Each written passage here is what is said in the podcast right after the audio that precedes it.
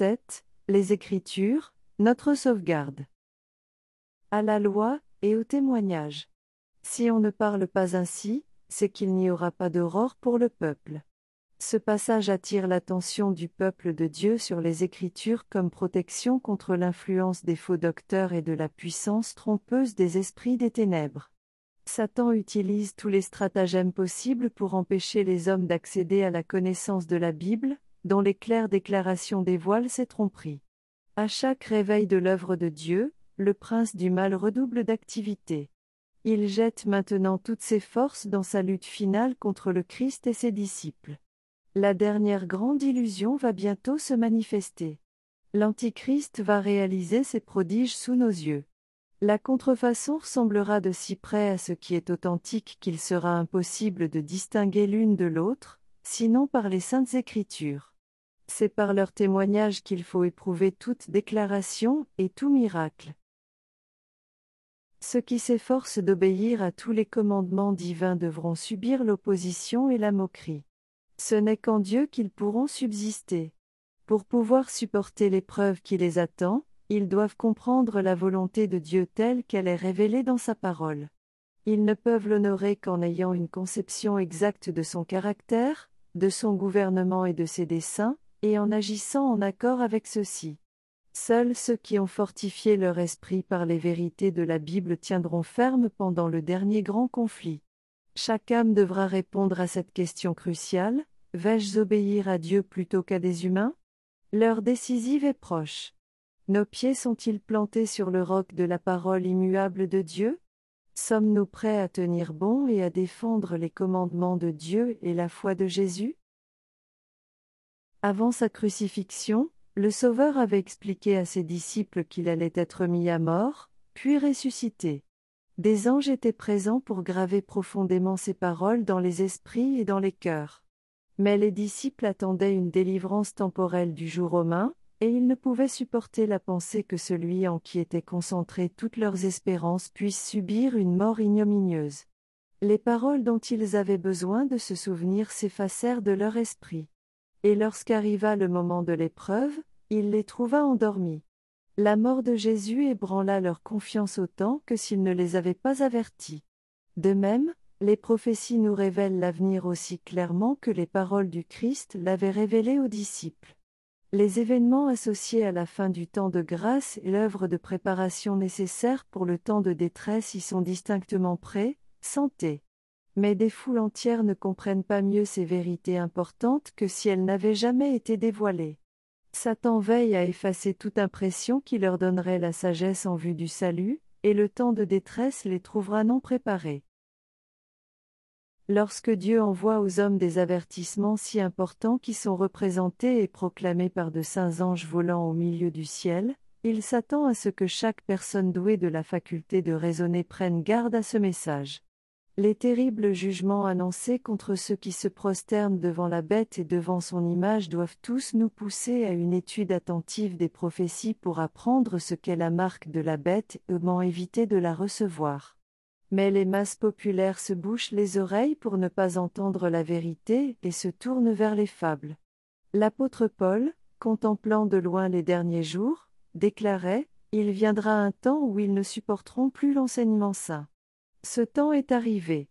Les foules ne veulent pas de la vérité biblique, car elle dérange les désirs du cœur pécheur qui aime le monde, et Satan fournit les tromperies qui leur plaisent. Cependant, Dieu aura un peuple sur la terre pour maintenir sa parole et sa parole seule, comme principe de toute doctrine et fondement de toute réforme. Les opinions des savants, les déductions de la science, les credos ou les décisions des conciles ecclésiastiques, aussi nombreux et aussi discordants que le sont les églises qu'ils représentent, et même la voix de la majorité, rien de tout cela ne doit être considéré comme une preuve pour ou contre un point de foi religieuse. Avant d'accepter toute doctrine ou précepte, nous devons exiger qu'il soit soutenu par un clerc ainsi parle l'Éternel. Satan s'efforce constamment d'attirer nos regards vers l'homme. Il amène les gens à prendre pour guide les évêques, les pasteurs, les professeurs de théologie, au lieu de sonder les Écritures pour apprendre leurs devoirs par eux-mêmes. Puis, En dominant l'esprit de ses chefs religieux, il peut manipuler les foules à sa guise. Lorsque le Christ vint prêcher la parole de vie, les gens du peuple l'écoutèrent avec joie. Beaucoup, parmi les prêtres et les dirigeants, crurent en lui. Mais les principaux sacrificateurs et les chefs de la nation étaient décidés à condamner et à repousser ses enseignements. Malgré leur échec à trouver des motifs d'accusation, ils ne purent faire autrement que de ressentir l'influence de la puissance et de la sagesse divine qui accompagnaient ces paroles. Cependant ils se retranchèrent derrière leurs préjugés. Ils rejetèrent les preuves les plus évidentes de sa messianité, de peur d'être forcés à devenir ses disciples. Ces adversaires de Jésus étaient des hommes que la population avait appris dès l'enfance à respecter et devant l'autorité desquels ils avaient eu l'habitude de se plier implicitement. Comment se fait-il, demandait-elle, que nos chefs et nos savants scribes ne croient pas en Jésus? Ces hommes pieux ne le recevraient-ils pas s'il était vraiment le Christ promis? C'est l'influence de ce genre de docteur qui amena la nation juive à rejeter son Rédempteur. L'esprit qui animait ces sacrificateurs et ces chefs se manifeste encore chez beaucoup de personnes qui professent une piété très élevée. Refusant d'examiner le témoignage des Écritures relatifs aux vérités spéciales pour notre époque, ces personnes font remarquer leur grand nombre, leur richesse et leur popularité et jettent un regard de mépris sur les partisans de la vérité, qu'elles considèrent comme de pauvres gens, minoritaires et impopulaires, enseignant une foi qui les sépare du monde. Le Christ avait prévu que l'exercice d'une autorité injustifiable par les scribes et les pharisiens ne cesserait pas avec la dispersion des Juifs. Il avait une vision prophétique de l'exaltation de l'autorité humaine qui a dominé les consciences et a constitué une si forte malédiction pour l'Église dans tous les siècles. Ces terribles dénonciations et ces avertissements aux gens du peuple afin qu'ils ne suivent pas ces guides aveugles ont été enregistrés dans la parole de Dieu comme une mise en garde destinée aux générations futures. L'Église catholique romaine réserve au clergé le droit d'interpréter les Écritures. Sous prétexte que seuls les ecclésiastiques sont compétents pour expliquer la parole de Dieu, elle en a privé toute une population. Bien que les Écritures aient été données à tous grâce à la Réforme, le même esprit qui a régné dans l'Église catholique romaine empêche bon nombre des protestants de sonder la Bible par eux-mêmes. On leur apprend à accepter les enseignements de celle-ci tels qu'ils sont interprétés par l'Église. Des milliers de personnes n'osent rien recevoir, même si c'est clairement révélé dans l'Écriture, qui soit contraire à leur credo ou à l'enseignement officiel de leur Église. La Bible est remplie d'avertissements contre les faux docteurs, cependant beaucoup sont prêts à confier au clergé la garde de leur âme. Il y a aujourd'hui un bon nombre de chrétiens de profession qui ne peuvent donner de raison à leurs croyances, sinon le fait qu'elles leur ont été inculquées par leurs dirigeants religieux. Ils laissent de côté les enseignements du Sauveur, dont ils sont à peine conscients, et accordent une confiance implicite aux paroles des prédicateurs. Mais ceux-ci sont-ils infaillibles? Comment pourrions-nous remettre la direction de notre âme à ces hommes si la parole de Dieu ne nous montre pas que ce sont des porteurs de lumière? Le manque de courage moral pour s'écarter des sentiers battus amène beaucoup de gens à suivre les traces des savants. Par leur répugnance à chercher par eux-mêmes, ils deviennent irrémédiablement prisonniers de l'erreur. Ils constatent que la Bible présente clairement la vérité pour notre temps, et sentent la puissance du Saint-Esprit qui accompagne sa proclamation. Cependant, ils permettent à l'opposition du clergé de les détourner de la lumière. Bien que leur raison et leur conscience soient convaincues, ces pauvres âmes trompées n'osent pas penser différemment de leurs prédicateurs. Elles sacrifient à l'incrédulité, à l'orgueil et aux préjugés d'un autre homme leur jugement personnel et leurs intérêts éternels. Nombreux sont les moyens dont Satan se sert, usant de l'influence des hommes les uns sur les autres pour asservir ses captifs. Il attire à lui des foules en les attachant par les liens dorés de l'affection à ceux qui sont ennemis de la croix du Christ. Quel que soit cet attachement, parental, conjugal ou social, l'effet est le même, les adversaires de la vérité exercent leur pouvoir pour dominer les consciences. Les hommes maintenus sous leur joug n'ont ni le courage, ni l'indépendance nécessaire pour obéir à leurs propres convictions du devoir. La vérité et la gloire de Dieu sont inséparables. Il nous est impossible, si nous avons accès à la Bible, d'honorer Dieu en professant des opinions erronées. Beaucoup prétendent que peu importe ce qu'on croit, pourvu qu'on ait une vie droite. Mais la foi conditionne la vie. Si la lumière et la vérité sont à notre portée, et si nous négligeons de profiter de ces privilèges, c'est comme si nous les rejetions, c'est aimer les ténèbres plus que la lumière. Devant l'homme il y a une voie droite. Par la suite, ce sont les voies de la mort. L'ignorance n'est une excuse ni pour l'erreur, ni pour le péché, dès qu'on a toutes les occasions de connaître la volonté de Dieu. Un voyageur arrive à un carrefour d'où partent plusieurs routes, chacune avec un panneau indiquant sa direction. S'il ne tient pas compte de ces panneaux et prend la route qui lui semble être la bonne, même s'il est très sincère, il est probable qu'il se retrouve sur la mauvaise route. Dieu nous a donné sa parole pour que nous puissions nous familiariser avec ses enseignements et savoir par nous-mêmes ce qu'il attend de nous. Lorsqu'un spécialiste de la loi se leva et lui dit, pour le mettre à l'épreuve, Maître, que dois-je faire pour hériter la vie éternelle? Jésus lui dit, Qu'est-il écrit dans la loi? Comment lis-tu? L'ignorance n'excusera ni jeune, ni vieux, et ne les sauvera pas du châtiment dû à la transgression des commandements de Dieu, car ils ont entre les mains une représentation fidèle de la loi, de ses principes et de ses exigences. Il ne suffit pas d'avoir de bonnes intentions et de faire ce qu'on pense être bien ou ce que le prédicateur dit être bien. C'est le salut de notre âme qui est en jeu, et nous devons sonder les Écritures par nous-mêmes. Aussi fortes que puissent être nos convictions, aussi confiants que nous puissions être en la parole du prédicateur, ce n'est pas cela qui constitue pour nous le fondement de la vérité. Nous avons une carte qui nous montre chaque étape du voyage vers le ciel, et ce n'est pas à nous de deviner comment nous y rendre. Le premier et le plus important devoir de tout être rationnel est d'apprendre par les Écritures ce qu'est la vérité, puis de marcher dans cette lumière, et en encourageant les autres à suivre son exemple. Appliquons-nous à étudier nous devons chaque jour la Bible avec zèle, en pesant chaque pensée et en comparant un texte biblique avec un autre. Ainsi, avec l'aide de Dieu, nous nous formerons une opinion personnelle afin de répondre de nous-mêmes devant sa face. Des érudits ont enveloppé de doutes et d'obscurité les vérités bibliques les plus clairement révélées. Prétendant posséder une grande sagesse, ils enseignent que les Écritures ont un sens spirituel, mystique et secret, qui n'apparaît pas dans le langage employé. Ces hommes sont de faux docteurs.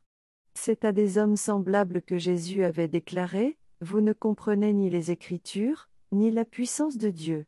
Le langage de la Bible doit être expliqué selon le sens vide, sauf s'il contient un symbole ou une figure. Le Christ avait fait cette promesse, Si quelqu'un veut faire ma volonté, il saura si cet enseignement vient de Dieu. Si on voulait bien prendre la Bible telle qu'elle se lit, s'il n'y avait pas de faux docteurs pour égarer et troubler les esprits, une œuvre serait accomplie et réjouirait les anges, amenant dans le troupeau du Christ des milliers et des milliers de personnes qui errent aujourd'hui dans les ténèbres. Nous devons appliquer toutes nos facultés mentales à l'étude des Écritures et mettre à contribution notre intelligence pour comprendre, autant que des mortels le peuvent, les profondeurs de Dieu. Cependant, nous ne devons pas oublier que la docilité et la soumission d'un enfant animent le véritable esprit du chercheur. On ne pourra jamais résoudre les difficultés scripturaires en employant les mêmes méthodes que pour traiter les problèmes philosophiques. Nous ne devons pas nous engager dans l'étude de la Bible avec cette confiance en nous-mêmes avec laquelle tant de personnes abordent les domaines scientifiques, mais plutôt avec une dépendance de Dieu accompagnée d'un esprit de prière et d'un désir sincère de connaître sa volonté. Nous devons nous approcher avec un cœur humble et prêt à se laisser instruire pour obtenir la connaissance du grand Je suis. Sinon, les mauvais anges aveugleront notre esprit, et endurciront notre cœur de telle sorte que la vérité ne fera sur nous aucune impression. De nombreux passages bibliques que les biblistes qualifient de mystérieux, ou sur lesquels ils passent comme s'ils étaient sans importance, sont pleins de réconfort et d'instruction pour celui qui a été instruit à l'école du Christ. L'une des raisons pour lesquelles bien des théologiens ne comprennent pas plus clairement la parole de Dieu est qu'ils se ferment les yeux sur les préceptes qu'ils ne souhaitent pas pratiquer. La compréhension de la vérité biblique ne dépend pas tant de la puissance intellectuelle déployée dans cette étude que de la sincérité de l'intention du chercheur et de son aspiration fervente à la justice. On ne doit jamais étudier la Bible sans prière. Seul le Saint-Esprit peut nous faire sentir l'importance de ce qui est facile à comprendre, ou nous éviter de tordre les vérités difficiles à concevoir. C'est le rôle des anges du ciel de préparer notre cœur à la compréhension de la parole de Dieu pour que nous soyons charmés par sa beauté, exhortés par ses avertissements ou motivés et fortifiés par ses promesses. Nous devons faire nôtre cette prière du psalmiste, Ouvre mes yeux, pour que je contemple les merveilles de ta loi. Les tentations nous paraissent souvent irrésistibles car, par négligence de la prière et de l'étude de la Bible, celui qui est tenté ne parvient pas à se souvenir des promesses de Dieu pour affronter Satan avec les armes de l'Écriture. En revanche, des anges entourent ceux qui sont disposés à se laisser instruire dans ce qui relève de Dieu. Dans les moments de grande nécessité, ils rappelleront à leur esprit les vérités dont ils ont besoin. Ainsi, quand l'adversaire viendra comme un fleuve, le souffle du Seigneur le mettra en fuite. Jésus a fait cette promesse à ses disciples, c'est le défenseur, l'Esprit Saint que le Père enverra en mon nom, qui vous enseignera tout et vous rappellera tout ce que moi, je vous ai dit. Mais il faut que les enseignements du Christ aient été d'abord emmagasinés dans notre cœur pour que l'Esprit de Dieu les ramène à notre mémoire au moment du danger. David disait, je sers dans mon cœur ce que tu as dit, pour ne pas pécher contre toi. Tous ceux qui ont à cœur leurs intérêts éternels doivent être sur leur garde contre la marée du scepticisme. Les fondements de la vérité seront attaqués. Il est impossible de se maintenir hors d'atteinte des sarcasmes et des sophismes, des enseignements insidieux et empoisonnés de l'incrédulité moderne. Satan adapte ses tentations selon les catégories de personnes. Il attaque les lettrés par une plaisanterie ou une raillerie, tandis qu'il aborde les savants par des objections scientifiques et des raisonnements philosophiques, conçus les uns et les autres pour provoquer la méfiance ou le mépris envers les Écritures. Même des jeunes de peu d'expérience se permettent d'insinuer des doutes sur les principes fondamentaux du christianisme. Cette incrédulité des jeunes, aussi superficielle qu'elle soit, ne manque pas d'exercer son influence. De nombreuses personnes sont ainsi amenées à se moquer de la foi de leur Père et à outrager l'Esprit de la grâce.